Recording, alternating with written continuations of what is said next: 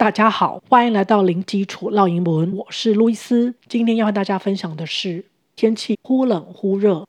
呃、uh,，I can barely talk because of my sore throat. I feel terrible.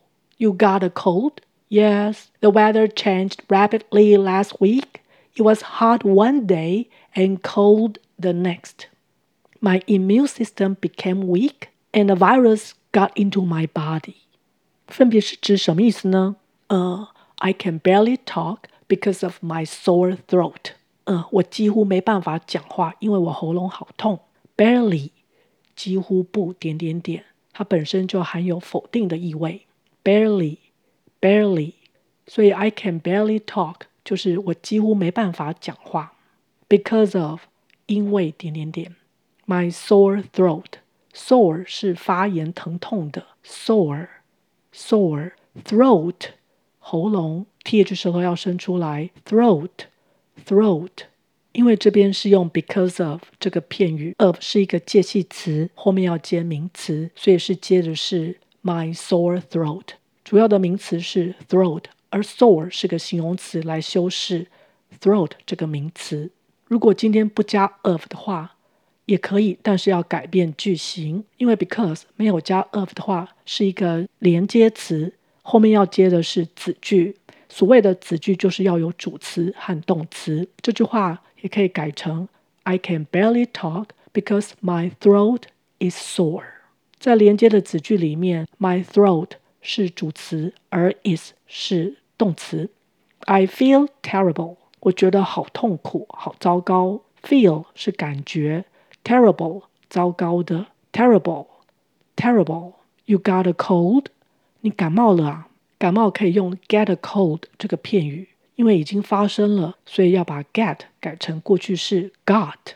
Yes，是的。The weather changed rapidly last week。上周天气变化好快。Weather 天气，th 舌头要伸出来。Weather，weather changed 这边加了 d 是因为过去式的关系，改变。Rapidly 迅速地，rapidly。Rapidly.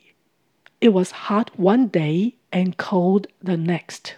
It 是指天气，was 是 is 的过去式，one day 是指某一天，所以 hot one day 是指某一天很热，cold the next。The next 原本是指 the next day，也就是隔一天。前面 one day 已经有写过 day 了，所以呢，后面的 day 这个字呢就把它省略掉。所以是指天气一天热一天冷，忽冷忽热。My immune system became weak, and a virus got into my body. 我的免疫系统降低，病毒就入侵了。Immune system，免疫系统。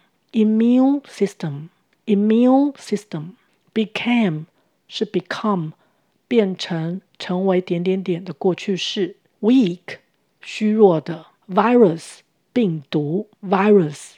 virus got into 原形动词是 get into 进入点点点 body 是指身体，所以免疫系统变得虚弱，也就是免疫系统降低，病毒进入身体就是病毒入侵了。OK，我们再来复习一次。呃、uh,，I can barely talk because of my sore throat. I feel terrible. You got a cold? Yes. The weather changed rapidly last week. It was hot one day and cold the next. My immune system became weak and a virus got into my body. OK，今天就分享到这儿，感谢收听零基础绕英文，下回见。Thanks for listening. Until next time.